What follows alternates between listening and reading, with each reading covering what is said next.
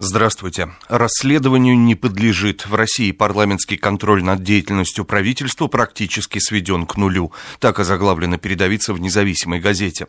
Отчет правительства перед Госдумой за прошлый год запланирован на 17 апреля. Представлять его будет лично премьер Дмитрий Медведев. Думскую оппозицию, по данным издания, больше всего волнует рост тарифов в ЖКХ и действия властей в этом направлении. Между тем, в другой стране ситуация в этой отрасли, скорее всего, давно стала бы поводом для парламентских расследований. Однако в России они как-то не прижились, как и Институт парламентского контроля в целом. Во вторник в профильном комитете должен обсуждаться соответствующий законопроект перед его принятием во втором чтении. Как выяснилось, из документа выброшены все более или менее жесткие нормы, утверждает независимая газета.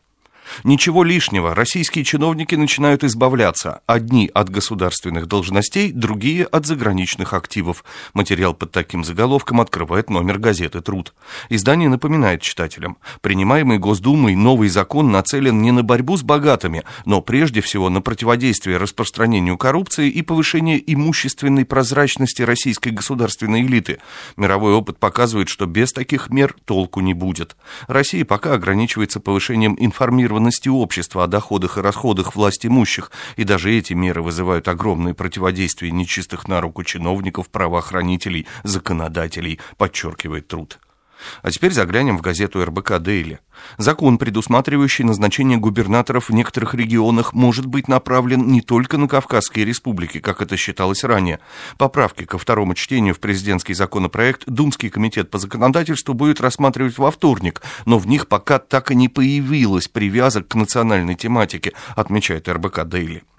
СМИ смогут закрывать за матерщину. Как быть с ругательствами во время трансляции футбола, депутаты пока не решили. С таким заголовком спешит к читателям газеты «Московский комсомолец». Законопроект, который запрещает употреблять нецензурную брань в СМИ, подготовлен ко второму чтению в Госдуме. Внесенные в текст поправки делают эту самую брань основанием для приостановления или даже прекращения деятельности телеканала, газеты или журнала, уточняет МК. Купить в кредит и плакать. В феврале у бизнесменов испортилось настроение. Такой заголовок находим в российской бизнес-газете. Последний зимний месяц не лучшим образом повлиял на настроение работников и руководителей российских организаций. В январе доля сотрудников, уверенных в завтрашнем дне предприятий и организаций, где они работают, составляла 77%, а в феврале упала до 73%.